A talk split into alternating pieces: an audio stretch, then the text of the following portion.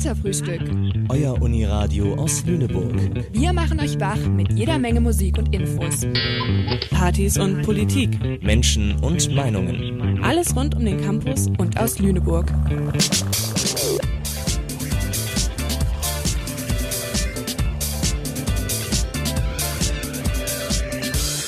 Sendeverantwortlich für diese Bürgerrundfunksendung ist Joanne Ilona Borowski. Und live am Mikro sind heute für euch Maria und Theo vom Katerfrühstück. Und heute gibt es Dirty Talk auf die Ohren. Ei, ei, ei. Ihr habt richtig, ihr habt richtig gehört. Heute geht es um Dreck.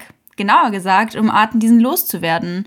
Sauberkeit und Hygiene wirken erstmal wie langweilige Themen, betrifft uns aber alle und ist gerade in der aktuellen Situation relevanter denn je. Genau.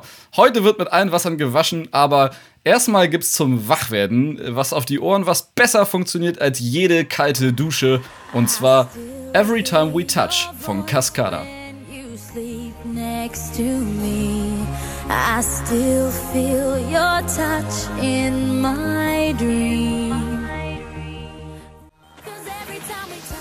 So, ich hoffe, ihr seid jetzt alle frisch und munter dabei.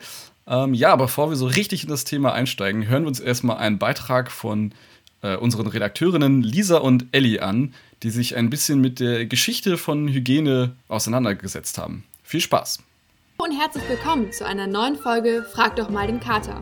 Heute Hygiene. Deine Kleidung sei rein, gewaschen dein Haupt, mit Wasser sollst du gebadet sein. Heißt es im Gilgamesch-Epos, der vor fast 4000 Jahren geschrieben worden ist.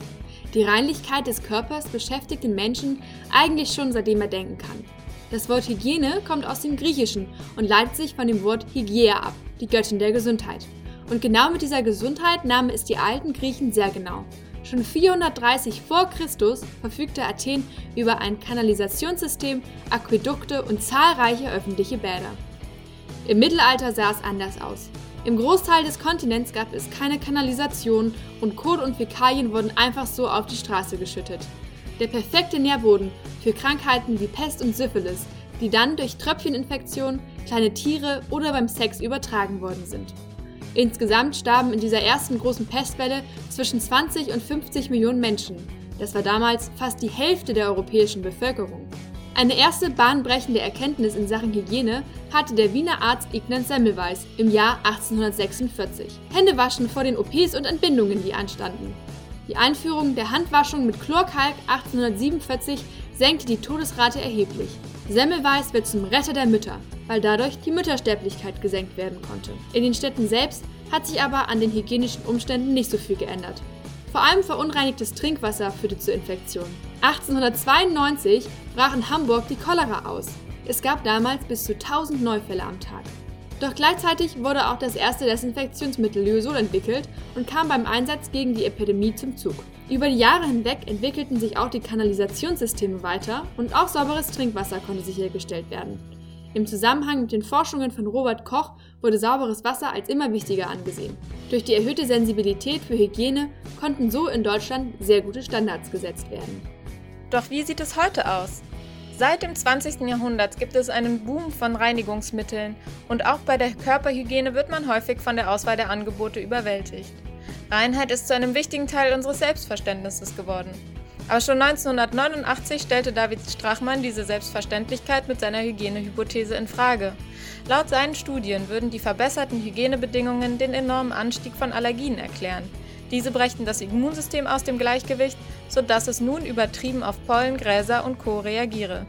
Heute ist fast jeder fünfte Deutsche von einer allergischen Erkrankung betroffen. Insgesamt hat sich das Bewusstsein für potenzielle Krankheitsübertragungen verstärkt. Gerade mit Blick auf die Entwicklungen seit Covid-19 stellt sich die Frage danach, inwiefern unser heutiges Hygieneverhalten angemessen ist.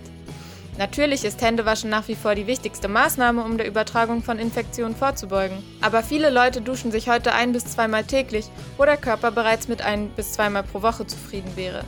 Diese Häufung kann laut DermatologInnen zum Beispiel eine Überstrapazierung der Haut und eine Beschädigung des natürlichen Säureschutzmantels verursachen. Bei der regelmäßigen Reinigung von Gesicht, Intimbereich und Achselhöhlen reicht eine Katzenwäsche mit milder Seife völlig aus. Der Umgang mit Intimpflege wird heute langsam lockerer und das ist auch wichtig, denn gerade Frauen sollten keine Intimlotion verwenden, da diese den pH-Wert im Scheidenmilieu aus dem Gleichgewicht bringen kann. Und auch bei der Achselrasur kann es zu Infektionen kommen. Haar ist Trumpf. Grundsätzlich ist es also gesund, Mikroorganismen als Teil unseres Lebens zu akzeptieren und Hygienemaßnahmen dort umzusetzen, wo sie uns gefährlich werden könnten. Aber alles in Maßen. Ja, vielen Dank an äh, Elli und äh, Lisa nochmal für diesen spannenden Beitrag. Ähm, vieles habe ich schon mal so gehört, aber es gab auch viele Details, die ich so noch nicht wusste. Ähm, zum Beispiel, ähm, dass die Griechen schon da diese sehr vielen Maßnahmen hatten und Äquadukte und öffentliche Bäder. Ich dachte immer, das wären die Römer gewesen, aber die haben sich ja offensichtlich da einfach nur die Griechen als Vorbild genommen und das vielleicht noch ein bisschen ausgebaut. Ähm, Maria, hattest du irgendeine neue Erkenntnis aus dem Beitrag? Äh, nicht wirklich. Ich konnte auf jeden Fall auch relaten zu der Erkenntnis, dass die äh, Griechen da schon viel, viel früher dran waren als die Römer. Ähm, und ansonsten finde ich es einfach nur sehr schockierend, dass die Erkenntnis mit dem Händewaschen, also dass man zwischen Operationen oder äh, Wundbehandlungen äh, sich mal die Hände waschen sollte, so, so spät kam. Aber historisch macht das Ganze ja auch Sinn, ähm, wenn die wenn erst Ende des 19. Jahrhunderts festgestellt wurde, dass es sowas gibt wie Bakterien. Und meiner Kenntnis nach hat das auch damals einen ganz schönen Hype ausgelöst, weil plötzlich war klar, dass unser Körper von ganz vielen kleinen Mikroorganismen bevölkert wird. Und ähm, das wollten die Leute damals nicht. Und es gab einen Boom in ganz, ganz vielen Hygieneartikeln. Und es hat sich auch 1912 dann das Deutsche Hygienemuseum gegründet dessen Ziel es war, mehr Aufklärung für Hygiene und Hygienemaßnahmen in der breiten Bevölkerung äh, zu verbreiten. Aber ganz unschuldig sind sie auch nicht gewesen, denn von 1933 an äh, haben dort, wurden dort auch Ausstellungen ausgestellt, die äh, sehr, sehr ideologische ähm, Aussagen getroffen haben über die Rassenlehre. Also dann wurden ganz, ganz konkret ähm, Schmutz mit dunkler Hautfarbe in Verbindung gebracht und ähm, ja, also ganz sauber ist die Organisation auch nicht, aber der Grundgedanke ähm, etwas mehr Aufklärung über Hygiene in der Bevölkerung zu verbreiten, war gar nicht so schlecht. Ja, ich finde das auch generell spannend, wie dieser ähm, Umschwung irgendwie gekommen ist. Also mich hat das auch ein bisschen schockiert mit dem Händewaschen und dass das so spät irgendwie die Erkenntnis kam, weil ja auf der anderen Seite, auf der einen Seite wussten die Menschen ja schon, wie gesagt, seitdem, schon seit tausenden von Jahren, dass irgendwie zwischen Hygiene und Gesundheit schon ein Zusammenhang besteht. Also die haben ja, die hatten ja, genau wie du sagst, noch keine Ahnung von Bakterien und so gehabt aber hatten ja schon irgendwie den Zusammenhang gesehen zwischen, okay, wenn Leute sich halbwegs regelmäßig waschen und fliegen, ähm, werden sie deutlich seltener krank. Aber trotzdem haben die so spät erst gerafft, dass man sich vielleicht vor einer OP oder einer Entbindung mal die Hände waschen sollte oder mal die Schwämme auswechseln sollte oder so. Das finde ich echt verrückt.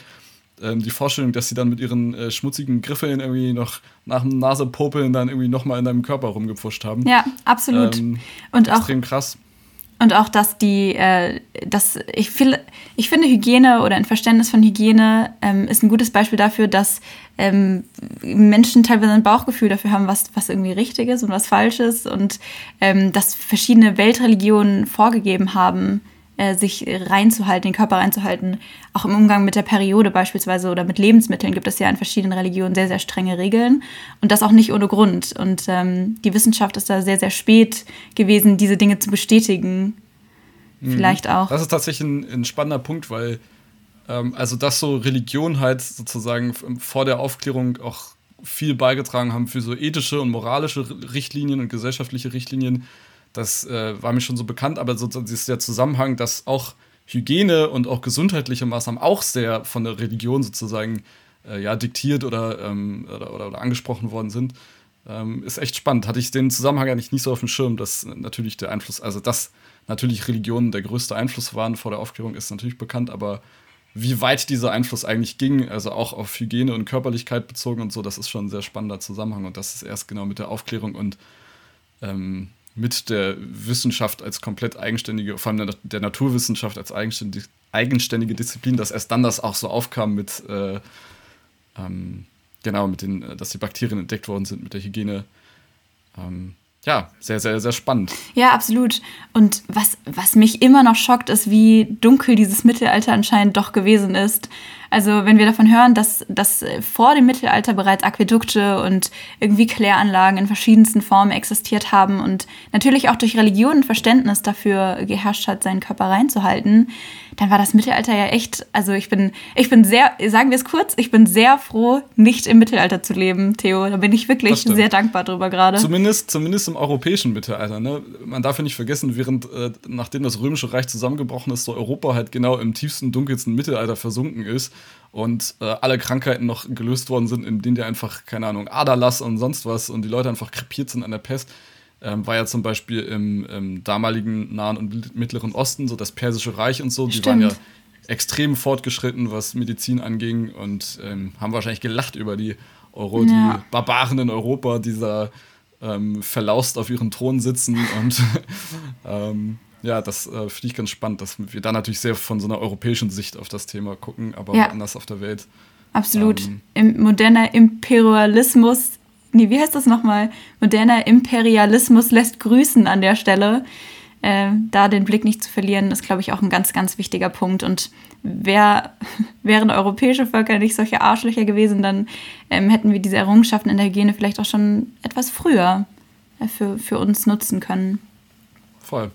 Und auch spannend fand ich dann, wie es dann so, das wurde ja auch in dem Beitrag angesprochen, wie es jetzt so in der Moderne, ich sag mal, so ein äh, von so sozusagen der guten Hygiene so einen Schlag in die andere Richtung nimmt, dass jetzt teilweise ähm, viele davon ausgehen, dass äh, ja viele schon mit übertriebenen Hygienemaßnahmen äh, arbeiten, also sich zum Beispiel jeden Tag duschen und immer mit Seife und immer mit Shampoo oder vielleicht sogar zweimal pro Tag und äh, dass deswegen genau die ähm, äh, ja, die Menschen äh, noch viel mehr zu Allergenen, äh, zu Allergien neigen als noch vor 100, 200 Jahren und so. Und ähm, ja, dass ja auch viele Körperfunktionen, die eigentlich einen Sinn machen, haben sozusagen so unterdrückt werden, ob es jetzt Schweißbildung ist oder ähm, ähm, ja, was anderes. Und ähm, finde ich spannend, dass das jetzt so ein bisschen, ja, so das Ruder sozusagen umschlägt in die andere Richtung, so zu viel des Guten sozusagen. Ja, und genau darauf werden wir auch später nochmal ähm, zu sprechen kommen. Und äh, hier knüpfe ich mal an mit dem Thema Schweiß und leite über in den nächsten Song, der da heißt Smells Like Teen Spirit von der Band Nirvana.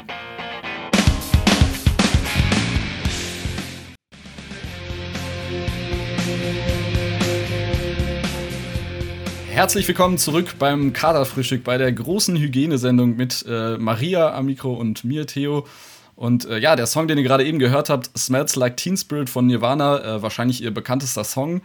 Ähm, witzige Anekdote, wie der entstanden ist, ist, ähm, eine Freundin von Kurt Cobain hat äh, an einem Hotelzimmer mal ein Graffiti rangesprüht, wo er gewohnt hat, dass äh, Kurt smells like Teen Spirit ähm, was sich auf das Deo bezogen hat, was seine damalige Freundin benutzt hat und er deswegen auch danach gerochen hat.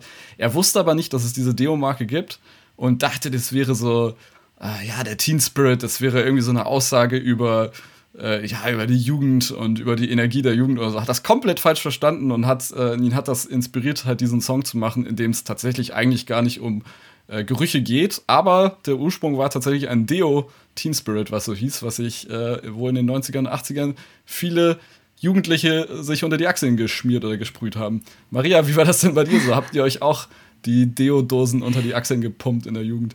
Äh, kann man so sagen, ja, durchaus. Also, äh, wie viele, wie viele, jetzt wäre ich so ein Podcaster, kann man so sagen. Also, ich komme ja von der Mädchenschule und ähm, dem Klischee nach sind Mädchen ja ein bisschen reinlicher als Jungs und bei uns war das. Was? Niemals! Ah, ich, ich, ja, ich will jetzt auch niemanden falsch anschuldigen. Ähm, bei uns waren auf jeden Fall Parfums, Deos und auch diese Bodysprays, die eine Zeit lang mal cool waren als, als das, Kind. Das, das kenne ich gar nicht. Was ist das? Body Sind nicht Deos auch schon so eine Art Bodyspray? Na, man muss da nochmal unterscheiden. Also Deo oder Antitranspirante sind ja für unter die Achseln, um den Schweißgeruch zu unterdrücken oder zu überdecken. Und das Bodyspray, war vielleicht der eigentliche Zweck, aber wir haben unsere Deos definitiv auch an allen anderen Stellen des Körpers hingesprüht. und es gab doch dieser ganz klassische Move, den zum, zumindest die Typen gemacht haben, war immer so die Dose einmal über die Brust, zweimal über die Brust und dann so bis nach unten zum Bauch und manche sogar einen Schritt, ähm, wie sich das gehört. Aber du hast recht, eigentlich ist das was für die Achse gedacht. Aber über die Anwendung wusste ich jetzt noch nichts, muss ich sagen. Auf jeden Fall gab es dann bei den Mädels nochmal die doppelte Portion Duft auf den Körper in Form von äh, Körpersprays. Ich weiß nicht, ob das eine Vorstufe zum Parfum ist, aber bei uns war das ein ganz großes Ding und die Dinger waren unfassbar penetrant Die waren richtig, richtig widerlich. Das kann Und ich dir ihr- sagen. Und habt ihr zusätzlich zum Bodyspray dann nochmal Parfum aufgetragen oder kam Ja. das Parfum dann erst später, als ihr älter? Nee, sozusagen? ungefähr in der Reihenfolge. Also Deo, Parfum und Bodyspray. Das ist krass. Mhm. Ich erinnere mich doch noch gut, wie äh, damals die ähm, so achte Klassen, wenn man so ein, gerade wenn man als Oberstüfler so eine äh, Stunde dann in so einem achte Klasse Klassenraum hatte und man kam rein und es hat entweder, je nachdem wie alt die waren, hat es entweder krass nach Schweiß gerochen oder es hat, weil die angefangen haben zu bemerken, dass sie stinken, hat es so derbe krass nach extrem vielen Deos und Parfums und was auch immer, so ein ganzer wilder, wilder Geruch, der ihm dann in die Nase gerochen ist. Ja. Und mir war das auch mal ein bisschen unangenehm als Oberstüfler, weil ich ja weiß, dass es bei uns in der siebten, achten Klasse genauso war. Das ist ja ähm, oh, das stimmt. der Ritus, durch den alle Jugendlichen durch müssen irgendwie. Ja, es gibt auch so ganz, ganz spezielle Gerüche, die einen an, an eine gute oder schlechte Zeit im Leben erinnern. Beispielsweise, ähm, klar, die Deos und auch bestimmte Deos und Parfums, die man halt als Teenager benutzt hat. Und dann aber auch solche Gerüche wie äh, nach den Sommerferien das erste Mal wieder ins Schulgebäude gehen. Das sind so ganz spezielle Gerüche, an die man ähm, mehr oder weniger gute Erinnerungen verbindet. Das ist, das ist ganz spannend, auch wenn man, äh, ich war mal Jahre, nachdem ich schon mein Abi gemacht habe, nochmal in meiner Schule. Mhm. Und allein dieser Geruch von diesem Schulgebäude, da kommen sofort äh, krasse Erinnerungen hoch. Das ist eh spannend, wie ähm, ja, Gerüche so mit Erinnerungen so krass verknüpft sind.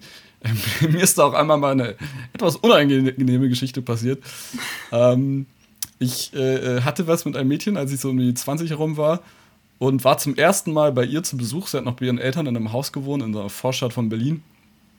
Und ich kam rein und es hat einfach exakt so gerochen wie bei meiner verstorbenen Oma, die gestorben ist, als ich acht war. Also irgendwie die Mischung aus Waschmitteln und Putzmitteln und, und, und Essen, ich weiß nicht, was sie da benutzt haben, war exakt wirklich wie bei meiner. Und ich habe so einen Flashback bekommen aus meiner Kindheit von diesen Besuchen bei dieser schon lange verstorbenen Oma. Und natürlich ist das mir direkt rausgerutscht ihr gegenüber. Hm, hier riecht's wie bei meiner toten Oma.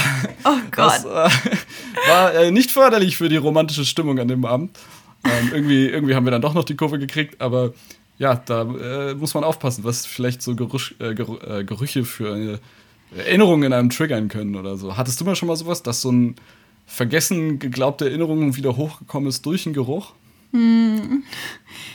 schon. Bei mir ist vielmehr das Phänomen, dass, ähm, ja, weiß ich nicht. Ich hatte mal was mit einem Typen und der hat halt ein ganz spezielles Parfum getragen. Und äh, wenn man das dann in, in völlig random Situationen im Alltag wieder riecht, aus der Menge heraus, beispielsweise wenn man irgendwie im Bus ist, dann verwirrt einen das, weil das natürlich irgendwelche Gefühle triggert oder, oder Gedanken, die man zu dem Zeitpunkt hatte. Und das sind, das sind unangenehme Situationen meistens, sehr unangenehme Das stimmt, Situationen. das stimmt. Das ist auch ein Klassiker, das mit dem äh, Ja. Geruch vom Ex-Partner, von der Ex-Partnerin und dann äh, riecht man das Jahre später irgendwie nochmal wieder und ist so, ha? Hilfe! Voll. Und dann macht man sich auch direkt Sorgen, ob der vielleicht zufällig hinter dir steht oder so. Du hast es bis jetzt nicht gemerkt. Und meistens sind das dann aber auch ganz wildfremde Personen, ähm, die dann, dann stimmt das Bild schon wieder nicht. Das, äh, also Gerüche ist, wenn es sind dann, sehr mit äh, wenn's Personen dann auf einmal so ein. Opa ist oder so und man komplett Ja. irritiert ist. Ja. mein, mein, also mein damaliger Mitbewohner in Berlin hat mir auch mal eine geile Story erzählt. Er war zum ersten Mal bei seiner äh, ähm, Freundin zu Hause und die hat nämlich auch damals noch bei ihren Eltern gewohnt und hat sich geduscht und dann stand einfach exakt das gleiche Shampoo und das gleiche Parfum, was er benutzt, standen dort auch. Und er hat bei ihr nachgefragt und das war, das waren die Sachen von ihrem Vater und Oh das war ihm Gott. sehr unangenehm, weil er ja quasi gerochen hat wie ihr Vater und das hat, äh, hat ihn ein bisschen in eine schwierige Situation gebracht. Hm, ja, es äh, war unangenehm für ihn. Äh, für Ja, mich war es sehr, für mich war es sehr lustig. Ich habe ihn ausgelacht, aber ähm, für Ja, ihn war es, glaube ich, unangenehm und für sie wahrscheinlich auch. Die, ja, die Assoziation zu Daddy-Issues ist da nicht weit gelegen. Ja, ist schon so ein bisschen, magst du mich für mich oder wegen meines Geruchs? Ja. Ja, so eine, so eine unangenehme Überschneidung von Gerüchen gab es bei mir auch. Ähm, nämlich hatte ich einen sehr guten äh, Freund von mir, der hat ein ähm, Parfum getragen von einer bekannten Marke, äh, die damals ganz cool war, nämlich Abercrombie Fitch. Und genau das gleiche Parfum hat mein Oberstufenlehrer getragen. Und das ganze, der ganze Gang in seinem Büro hat auch danach gerochen. Die ganzen Teppichwände und ähm, Teppichböden, die waren mit diesem Geruch getränkt und dementsprechend ähm, ja, war das eine ganz komische Verknüpfung von Eindrücken mit einem und demselben Geruch. War der Lehrer denn wenigstens ein bisschen jünger oder weil es ja schon eher so ein äh, Jugendparfum ist, oder? Zumindest in meiner Wahrnehmung. Ich empfinde das schon als sehr jugendliches Parfum. Und ich, ich bin mir auch ziemlich sicher, dass er da einen Vorrat hatte von mindestens zehn Flaschen. aber es war sein, sein Kennzeichen, sein Markenzeichen. Ähm, aber beides sind nette Menschen gewesen. Also es ist jetzt keine negative Verbindung von einem Geruch. So, das war jetzt nicht so voll der Kontrast, der es voll auseinandergerissen nee. hat. Nee, nee, nee. So, so, so unterschiedlich sahen die auch gar nicht aus, wenn ich zurückdenke. Naja, hm. Grüße an der Stelle auf jeden Fall. Und ähm, bei mir ist das tatsächlich nicht nur das Phänomen mit Gerüchen, sondern auch mit Geschmäckern. Ich weiß nicht, wie es dir geht, aber es gab mal eine Phase, in der ich ganz viel ganz viele Folgen einer bestimmten Serie geguckt habe. Und ich habe mhm. währenddessen immer diese kleinen Lutschpastillen Pulmoll von Pulmoll gegessen. Und immer wenn ich diesen Geruch oder Geschmack ähm, von diesen, von diesen ähm, Pastillen irgendwo rieche oder schmecke, kommen bei mir direkt Bilder von dieser Serie wieder in den Kopf. Ja, auf jeden Fall. Also das ist ja auch, genau, das äh, ist ja oft so, das hatten wir jetzt ja schon mehrfach, dass äh, Gerüche ganz stark mit Erinnerungen verknüpft werden und ähm, wenn man aus einer ganz bestimmten Zeit oder genau mit was ganz Bestimmtem wie dieser Serie so bestimmte Gerüche oder Geschmäcker verbindet, dass man da dann irgendwie ähm, ja, vor den Flashback bekommt. Und äh, es gibt ja auch ganze Redewendungen, die darauf abzielen, irgendwie nur so, dass man sich nicht riechen kann und so ja. solche Sachen. Ähm, Habe ich auch eine ne Geschichte dazu, die das sehr bestätigt hat. Es gab mal aus einem Freundeskreis ein Mädchen, auf die ich ein bisschen stand, die fand ich irgendwie süß, fand ich irgendwie cool. Ähm, und dann bin ich hier ein bisschen näher gekommen, also jetzt äh, gar nicht romantisch, sondern einfach, ne, man hat sich besser kennengelernt, hat sich zur Begrüßung auch angefangen zu umarmen und so. Und ich habe einfach gemerkt, auf einmal, dass mir ihr Geruch überhaupt nicht passt. Und dann ist auf einmal alle meine ähm, Gefühle für sie, also das waren keine ernsthaften Gefühle, aber mein Crush für sie sozusagen ist einfach verflogen im wahrsten Sinne des Wortes, weil einfach, also sie hat nicht gestunken. Es war nicht so, dass sie ungepflegt war oder so, überhaupt nicht. Aber ihr natürlicher Körpergeruch hat mich irgendwie einfach gestört. Der hat mir nicht gepasst. Ich, hab, ich wusste schon, nee, das ist jetzt kein Gestank oder so, das ist einfach ihr, so einfach ihre, ja, diese Mischung aus Körpergeruch und dann noch Waschmittel und Parfum, wonach halt Menschen so riechen irgendwie. Das hat mir irgendwie nicht gepasst und ich fand es interessant, wie sofort, ja, mein Crush ist einfach verflogen. Ich war einfach so, danach war ich nicht mehr romantisch an ihr interessiert. Ich bin dann trotzdem noch sehr gut mit ihr befreundet gewesen, aber es war einfach so, wusch, flat weg. Deswegen, oh. ähm, ja, das Sprichwort trifft es ganz gut, glaube ich. Ja, ich bin mir auch ziemlich sicher. Und ich, ich frage mich auch manchmal, inwieweit sowas vorprogrammiert ist. Also, äh, das muss ja dann irgendwie biologisch festgelegt sein, dass du diesen Geruch nicht magst, genauso wenig wie. Ähm also, ich meine mal gelesen zu haben, mhm. dass, ähm, bin ich mir jetzt nicht ganz sicher, aber dass sozusagen Menschen mit einer ähm, größeren genetischen Übereinstimmung dass die öfters dieses Phänomen haben, dass sie sich nicht riechen können. Und sozusagen umso unterschiedlicher die Gene sind vom Gegenüber als, als zu dir selber, umso mehr kannst du die Person riechen sozusagen.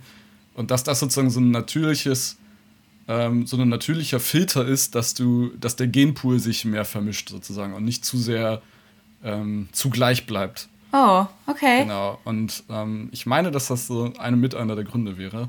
Macht ja auch Sinn, auf jeden Fall. Umso bedenklicher ist es allerdings, dass, ähm, dass wir uns unfassbar mit künstlichen Gerüchen äh, zuschütten. Also auch ähm, der mittlerweile Ex-Freund von meiner Schwester hat ein ganz, ganz krasses Waschmittel benutzt und dementsprechend jedes Mal, wenn der in, in, bei uns ins Haus kam, hat es nicht nach ihm gerochen. Also ich glaube, ich habe den nie in seiner natürlichen Geruchspfade irgendwie kennengelernt, weil er immer dieses unfassbar penetrante Waschmittelgeruch mit sich getragen hat.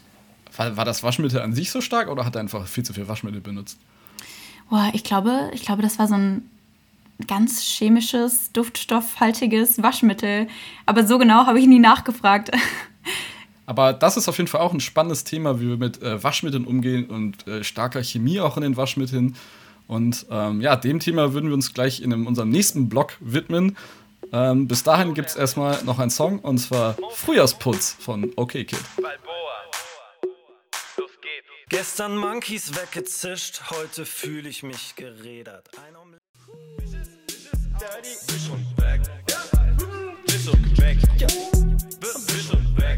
das war Frühjahrsputz von der Band OK Kid und ihr seid wieder mit dabei bei, der Kater-Frühstückssendung über Hygiene mit äh, Theo und mir, Maria. Und ja, mein Frühjahrsputz ähm, habe ich erfolgreich aufgeschoben bis heute, werde mich aber die Tage hoffentlich dran setzen. Naja, um aber nochmal auf unseren letzten Themenblock zurückzukommen. Ähm, bei dem es nämlich darum ging, dass, dass äh, Pflege in der Schule und Gerüche und, und Sauberkeit ganz, ganz viel mit Charakter und, und Bewertung von Charakteren zu tun haben. Tatsächlich hat die Wissenschaft mittlerweile auch große, große Zusammenhänge dazwischen rausgefunden. Beispielsweise ist Ungepflegtheit, also fettige Haare oder Mundgeruch oder so, sehr oft nicht nur unangenehm, sondern tatsächlich verbunden mit Faulheit, Unzuverlässigkeit und anderen negativen Charaktereigenschaften, während eben ein sauberes Auftreten, gepflegtes Auftreten mit solchen Dingen wie Anstand, Fairness, sogar Zuverlässigkeit und Unschuld verbunden sind. Ähm, und ein gepflegtes Äußeres ist dementsprechend nicht nur was sehr Ansehnliches, sondern auch nicht zuletzt ein Statussymbol.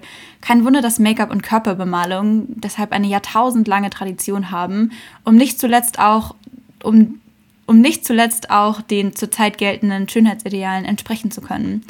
Auch heute haben diese Dynamiken natürlich in neuer Gestalt weiterhin Bestand und manchmal gehen diese Normen und der tatsächliche Nutzen von Sauberkeit sehr, sehr weit auseinander. Beispielsweise boomte ja Mitte des 20. Jahrhunderts, also in den 50er, 60er Jahren, die Make-up-Industrie sehr und seitdem verankerte sich auch vor allen Dingen der Anspruch an Frauen, zur Arbeit mit Make-up zu kommen. Allerdings werden gerade in der aktuellen Diskussion um ein nachhaltigeres Leben viele Verhaltensweisen in unserem Umgang mit Hygiene und Schönheitsbildern in Frage gestellt. Und so gab es zum Beispiel vor einigen Jahren den Trend No Poo, bei dem es darum geht, kein Shampoo mehr zu nutzen und eher auf den natürlichen Stoffwechsel der Haut zu vertrauen. Theo, hast du schon mal davon gehört? Äh, ja, von, äh, von der No Poo oder No Shampoo Bewegung. Daher kommt das Wort, nicht das, was ihr dachtet. ähm, Habe ich auf jeden Fall schon gehört. Ähm, das ähm, habe ich auch schon äh, so, jetzt kein Selbstexperiment durchgeführt, aber auch schon viele so Selbstexperimente gesehen. Und dass es ja auch so ist, dass umso mehr Shampoo, also der Körper möchte ja eigentlich deine Haare fetten. Und mhm. umso öfters du die Haare champonierst, umso schneller fetten auch dann tatsächlich deine Haare. Weswegen der Übergang zu seltener bis gar kein, bis gar kein Shampoo mehr benutzen dann echt ein paar harte Wochen sind, weil du dann ein paar Wochen lang extrem fettige Haare hast, bis dein Körper bemerkt, oh, es ist gar nicht mehr nötig, sozusagen äh, jetzt alles einzufetten und dass die Fettproduktion, so die Teigproduktion wieder runtergefahren wird. Und dass das, und ich glaube, diese paar Wochen für viele eine extreme Überwindung sind, weil das äh, für viele halt unangenehm ist. Ähm, hast du ja schon beschrieben, schön, dass, ähm, genau, dass ja, ja, fettige Haare mag niemand so richtig gern. Es hat, äh, wird assoziiert mit sehr negativen Einschätzungen, äh, der ganze Charakter wird gleich ähm, negativ assoziiert, wenn man irgendwie fettige Haare hat. Und deswegen ist das, glaube ich, für viele eine Überwindung, ähm, da ja zum Beispiel, genau, da mal auszuprobieren, ähm, kein Shampoo zu benutzen oder weniger Shampoo zu benutzen. Hast du das schon mal gemacht? Oder ich habe das tatsächlich, mh, mm, nee, ich habe das auch noch nicht gemacht. Ich habe da nicht so Lust drauf, ehrlich gesagt, ein paar Tage lang mit fettigen Haaren rumzulaufen. Was aber durchaus ähm, ein Phänomen ist in den ähm, Kreisen, in, dich, in denen ich mich umgebe, ist, dass viele Mädels sich manchmal beschweren, dass sie gerade so häufig, häufig duschen müssen aus irgendwelchen Gründen und äh, die Haare immer schneller, immer fettiger werden oder immer fett, ja, immer schneller fettiger werden und sie sich vornehmen, für die nächsten paar Tage mal wieder nicht die Haare zu waschen, sondern nur den Körper abzuduschen. Und das stimmt tatsächlich. Also ich achte auch sehr darauf, ähm, irgendwie die Teigproduktion äh, in Maßen zu halten, indem ich meine Haare am besten nur einmal die Woche wasche und meinen Körper dann aber irgendwie alle zwei oder drei Tage, je nachdem, ob ich Sport mache oder nicht. Genau, und auch äh, die, die Produkte, in denen, die wir im Bad stehen haben, die neigen ja auch zu einer sehr, sehr langen Inhaltsstoffliste. Und ich habe mir da eben auch mal ein Produkt rausgesucht und mhm. ich kenne die Hälfte der Inhaltsstoffe überhaupt nicht. Und ich kann mir auch irgendwie nicht vorstellen, dass die der Grund dafür sind, dass ich sauber bin. ja, das ist schön. Und ich sehe gerade in der Kamera, es ist ja sogar ein Veleda-Produkt. Also du hast ja jetzt nicht die, du hast jetzt nicht die klassischen Chemiebomben von Nivea oder so, sondern du hast ja Veleda, was ja äh, Naturkosmetik eher ist, in die mhm. Richtung eher geht. Und trotzdem sind da auch sehr viele Inhaltsstoffe drin, verschiedene, und man weiß nicht so richtig, was ist das eigentlich? Und verlässt sich da vielleicht ein bisschen auf ja, die Marke und vertraut da ein bisschen blind darauf, dass es schon gute Inhaltsstoffe sind. Absolut, total.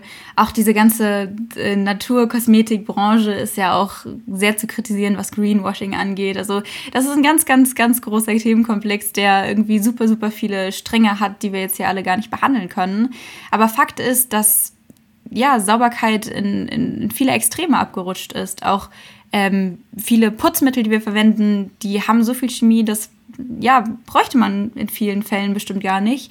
Und ja, gerade deswegen ist es vielleicht wirklich mal eine gute Gelegenheit, auch jetzt gerade, wenn man eh nicht viel weiteres zu tun hat, außer vielleicht studieren und Homeoffice und so, mal die eigenen Schränke durchzugehen und ein bisschen auszusortieren oder unseren eigenen Umgang mit Hygiene und Sauberkeit in Frage zu stellen. Mhm. Ich musste auch vorhin bei dem ähm, Beitrag von Ellie und Lisa, wo es auch darum ging, dass äh, ja alle Allergien noch immer verbreiteter sind in der modernen Gesellschaft, musste ich auch sehr an einem, an meine ähm, kleiner, äh, kleiner Schleichangriff an meine Cousins denken. ähm, Schleichangriff? Ja, naja, weil ich jetzt über sie erzähle und die natürlich nichts davon wissen, dass ich jetzt was über sie erzähle. Ähm, aber die haben beide ganz starke Allergien. Und was interessant ist, dass halt in ihrem Haushalt, ähm, also meine Tante ist äh, Hausfrau und hat wirklich äh, jeden Tag gesaugt, jeden Tag gewischt. Die Wohnung ist extrem sauber. Also du könntest da wirklich vom Boden essen, wenn dir was runterfällt. Ähm, und interessanterweise haben die beiden so viel Allergien wie, kein, wie keine anderen Menschen, die ich kenne. Also die sind wirklich gegen alles allergisch, was du dir vorstellen kannst, fast.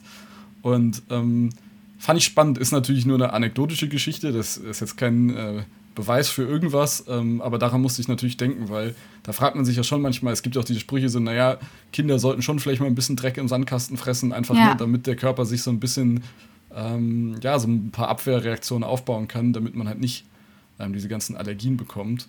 Ja, gerade, gerade im Kindergarten, bis vor ein paar Jahrzehnten war es tatsächlich üblich, so eine, so eine Pockenpartys zu veranstalten, dass alle Kinder das mal abbekommen haben und das Immunsystem stärken konnten. Und ähnlich geht es dem Körper, glaube ich, mit, mit ja, Hygiene und Sauberkeit. Also unser Körper kann, glaube ich, viel mehr, als wir denken, was Abwehrkräfte angeht.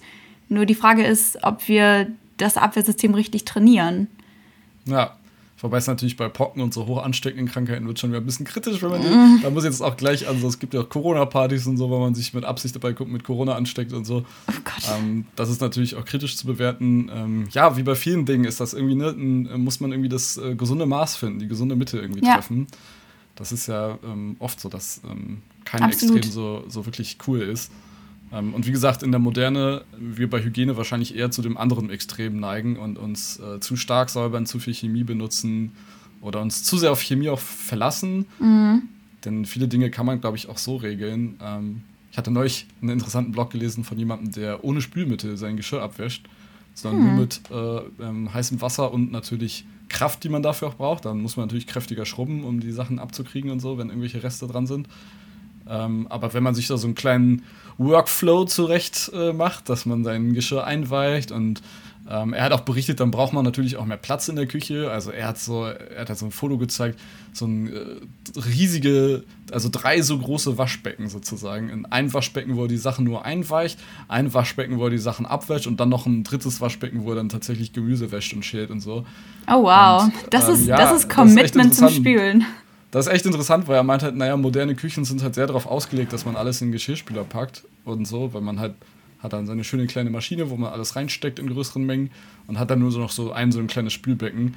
Und das reicht dann natürlich nicht, meint er, wenn man so wirklich ähm, ohne Spüli und per Hand, dann braucht man schon ein bisschen, bisschen mehr Methode sozusagen. Mhm, auf jeden Fall. Ja, aber diese, diese Extreme, die du eben angesprochen hast, diese, dieses fast krankhafte sauber sein wollen, schlägt sich ja auch in ganz vielen mentalen Krankheiten wieder, die ähm, oder zumindest deren Diagnose ja auch in den letzten Jahren zugenommen hat. Also, um das mal beim Namen zu nennen, es gibt Hypochonder, es gibt Menschen mit Waschzwängen oder auch Menschen, die gerade in der aktuellen Situation einfach sehr, sehr, sehr, sehr viel Angst haben vor, vor Ansteckungen und das auch nicht zu Unrecht. Aber ja, wie du sagst, ich glaube, hier kann man den Spruch gut anwenden, die Dosis macht das Gift. Und ja. ähm, da muss auch jeder so ein bisschen seinen, seinen Umgang mitfinden. Und es gibt, glaube ich, auch nicht unbedingt die eine richtige Variante. Ähm, ja, sondern vielmehr, ja, und auch wenn man mal überlegt, äh, unser eigenes Hygieneverhalten, man, man, spricht nicht unbedingt drüber und muss erst als Teenager so ein bisschen rausfinden, wie das geht und was da normal ist und was ähm, auch, auch akzeptiert ist und was nicht. Und ähm, Hattest ja. du da eigentlich, haben da irgendwie haben da irgendwie, also alle reden ja mal bei Jugendlichen und Erwachsenen so von der sexuellen Aufklärung und von dem Talk. Aber es gibt ja eigentlich auch, das finde ich ganz interessant, was du gerade angesprochen hast, ja auch diese ja, Hygieneaufklärung, sage ich mal, weil als Kind ähm, als, als Kind, also wirklich, wenn Kinder sich nur einmal in der Woche duschen, ist das vielleicht aus hygienischen Gründen nicht so gut, aber man riecht das denen gar nicht so an. Also Kinder stinken ja gar nicht irgendwie. Aber irgendwann, irgendwann fangen sie dann nicht an, ne? Irgendwann Pubertät, die Schweißdrüsen werden richtig äh, aktiviert und geöffnet und dann geht's richtig los. Ähm, hattest du da mit deinen Eltern irgendwie in diese Richtung auch so einen Talk oder so eine Aufklärung irgendwie, so wie, wie man sich richtig wäscht oder so? Nee, gar nicht. Ich nämlich auch nicht, kann mich da nicht dran erinnern. Es war eher so ein, man hat es irgendwie gelernt. Ja, man musste irgendwie, also man hat sich das, glaube ich, auch viel abgeguckt bei den eigenen Eltern Ja. und je nachdem, wie sauber die Eltern waren, übernimmt man halt auch eben so eine, so eine Gewohnheiten, die vielleicht ja weniger gut oder fast schon übertrieben oder so sind. Und so eine Norm zu finden, ja, bedarf es einfach Kommunikation darüber. Das stimmt. Also, let's talk about cleaning, Theo. Let's talk about cleaning. Let's talk about washing yourself. yes. Ja, vielleicht sind das auch mal ein paar neue Ansätze, die im Aufklärungsunterricht gebraucht werden. Auf müssen. jeden Fall. Ich meine, Hygiene umfasst ja auch nicht nur die Körperhygiene, über die wir uns viel unterhalten haben heute, sondern auch sowas wie äh, Sexualhygiene und Haushaltshygiene und, und, und, und, und. Und ja, bin auch mal gespannt, was jetzt die aktuelle Pandemie an unserem Verhalten ändert, weil wenn ich überlege, man sieht ja oft auch jetzt aus Großbritannien oder mittlerweile auch Polen die Bilder ähm, von vollgefüllten Clubs. Und klar, aus jetziger Perspektive ist das ein Drecksladen im wahrsten Sinne des Wortes.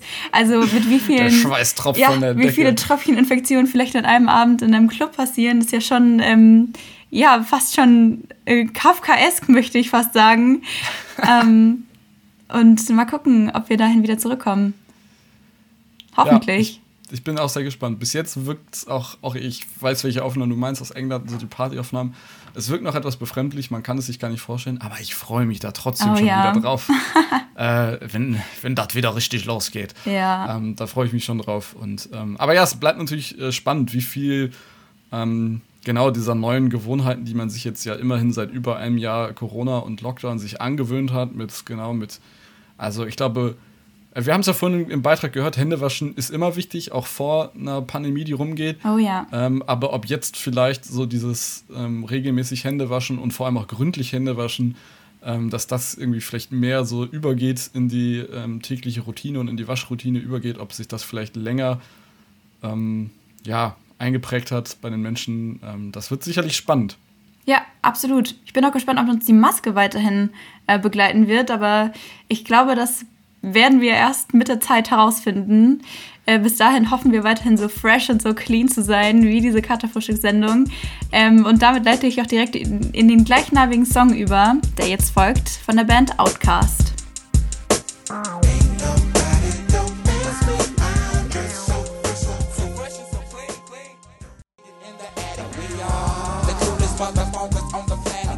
Ja, herzlich willkommen zurück zu unserer großen Kaderfrühstück-Hygiene-Sendung mit äh, Maria und Theo. Und ja, wir sind auch tatsächlich schon am Ende unserer Sendung angelangt. Ähm, Maria, es hat sehr viel Spaß gemacht mit dir. Es war sehr schön. Gleichfalls, kann ich nur zurückgeben. Danke, danke. Und ähm, ja, wir wollten einfach nur mit auf den Weg geben, dass es ja auch wirklich sehr wichtig ist, sich die Hände zu waschen. Und deswegen, es hängt zwar an jeder öffentlichen Toilette, aber wir wollen es nochmal, wir wollen es nochmal klar machen. Wir wollen es nochmal durchspielen. Wie geht das eigentlich so richtig mit dem Händewaschen? Ähm, Maria, Punkt Nummer eins ist, Okay. äh, äh, halten Sie die Hände zunächst unter fließendes Wasser. Die Temperatur können Sie so wählen, dass sie angenehm ist. Alles klar. Ich Ähm, tue jetzt mal so, als hätte ich hier mir Wasser über die Hände laufen lassen. Ich sitze aber gerade am Mikro. Ist aber auch wichtig mit der angenehmen Ungute Temperatur. Kombination. Stell dir Okay. das auch vor, dass es eine angenehme Temperatur ist. Sonst funktioniert Ja. das nicht. Sonst werden die Hände nicht richtig sauber. Hände ähm, waschen ist für mich Me-Time. Das, da, da gönnt man sich mal so richtig. ähm, seifen Sie dann die Hände gründlich ein. Sowohl Handinnenflächen als auch Handrücken, Fingerspitzen, Fingerzwischenräume und Daumen. Denken Sie auch an die Fingernägel. Ähm, Okay. Das steht jetzt nicht in der Anleitung, aber ich habe das äh, zum Beispiel auch so gelernt, dass man äh, genauso ähm, die Finger zwischen, ähm, ne, so die mal? Fingerzwischenräume? die Zwischenräume nochmal so reinigt und dass man Dau den Daumen, den jeweiligen Daumen mit der anderen Hand nochmal so richtig umschließt, weil das macht man oft nicht so richtig. Und für die Fingernägel, ich fände das persönlich immer, es fühlt sich ein bisschen eklig an, wenn man so Seife unterm Fingernagel hat. Aber da habe ich sozusagen den Trick gehört, wenn man dann sozusagen die Hände und auch die Handrücken eingeseift hat, dass man dann mit der einen Hand so kratzt über die vollgeseifte andere Hand. Und das macht man bei beiden Händen, damit das auch unter die äh, Fingernägel, also sanft kratzen natürlich, man soll sich nicht die Handflächen aufkratzen, darum geht es nicht. Okay. Aber dass sozusagen der Schaum auch äh, unter die Nägel kommt. Ähm, ich hoffe, dass das, du hast so, so angenehm geguckt bei der Vorstellung, mit den Fingernägeln zu kratzen, Ja, Das klingt irgendwie eklig, muss ich sagen. Dafür, dass es ein Putzvorgang ist. den man auch sehr oft machen sollte. Ja. Ähm, Wie Das ist oft? ein bisschen crazy. Also eigentlich immer. Eigentlich immer, wenn Eigentlich man irgendwie immer. von draußen kommt, wenn man was gegessen hat, wenn man Mhm. irgendwie mit den Händen gearbeitet hat. Ähm, eigentlich soll man wirklich äh, ständig Hände waschen. Auch nicht zu oft, weil die Seife natürlich auch die Ha- Haut angreift, aber immer nachdem man irgendwie ja, was mit den Händen gemacht hat oder wenn man vorhat, was mit den Händen zu machen, wie Essen oder so. Mm, So, dann haben wir jetzt ja die Seife überall an der Hand dran. Dann äh, reiben Sie die Seife an allen Stellen sanft ein. Gründliches Händewaschen oder Einseifen dauert 20 bis 30 Sekunden. Ähm, Danach die Hände unter fließendem Wasser abspülen. Verwenden Sie in öffentlichen Toiletten, das ist auch interessant, das mache ich glaube ich nie, ehrlich gesagt. Verwenden Sie in öffentlichen Toiletten zum Schließen des Wasserhahns ein Einweghandtuch oder Ihren Ellenbogen. Hör? Dass man, dass man den Hahn, wo alle ihre Griffe dran hatten, nicht nochmal berührt, sondern mit dem Ellenbogen so tschock Ah. zumacht. Das klingt so, als würdest du es auch nie machen, Maria. Äh. muss ich mal drauf achten jetzt in Zukunft. Hast du, hast du schon recht? Also ich mache es auf jeden Fall auch nicht. Ich mache das auch immer. Ich mache es vielleicht nicht so mit den Fingerspitzen, sondern ich drücke dann so mit der Handkante oder so drauf. Aber ich mache es auf jeden Fall trotzdem mit der Hand. Ich glaube mit dem Ellenbogen. Ja, aber gut zu wissen, dass das auch nicht so die gute Idee ist. Macht ja irgendwie auch Sinn. Stimmt. Ähm, ja, und anschließend natürlich trocknen Sie anschließend die Hände sorgfältig mit einem Einweghandtuch oder einem elektrischen Handtrockner ab, auch in den Fingerzwischenräumen. Alles klar. Genau. Ich benutze jetzt mal meine Hose, meine Jogginghose, aber äh, für alle anderen da draußen, ja, hol dich ein Handtuch. Genau, holt euch ein richtiges Handtuch. Ähm, in echt natürlich nicht einfach an der Hose abwischen. Ähm, Genau. Und, glaube ich, auch ganz wichtig, klar benutzen wir alle gerade ganz viel Desinfektionsmittel und es ist der neue Schnaps gefühlt, aber äh, im Alltag und auch zu Hause im Haushalt ist das eigentlich nicht nötig. Also ich glaube, es ist ein Touch too much. das ist gut zu wissen. Es gibt einige Menschen, denen ich das vielleicht erzählen sollte, die äh, auch in dem Haushalt sehr viel Desinfektionsmittel benutzen. Ähm, ja, dann äh, haben wir das auch nochmal geklärt. Ist ja gerade zu äh, Corona-Zeiten. Äh, es ist furchtbar, wie man wirklich jedes Thema kriegt man irgendwie auf Corona. äh, Ja. Kommt, man, kommt man um Corona nicht drum herum. Aber so ist es halt. Ähm, gerade in diesen Zeiten Gerade in diesen Äh, Zeiten. Gerade ja. in der aktuellen Krise. Ähm, was gibt's noch für Floskeln, für Corona-Floskeln? ja, wir müssen jetzt solidarisch bleiben. Auch beim Händewaschen. Auch beim, auch beim Händewaschen. auch beim Händewaschen ist es, auch wenn man geimpft ist, äh, bitte trotzdem Hände waschen, damit Ja. man äh, äh, solidarisch bleibt. Ähm, Genau. Genau. Hm, ja, Mit dieser solidarischen Portion Hände, Händewaschmittel verabschieden wir uns bei euch. Genau. Und es bleibt uns nur noch zum Abschluss zu sagen, äh, sendeverantwortlich für diese Sendung war Joanne Ilona Borowski. Wash your hands. Wash your hands. Wash your hands.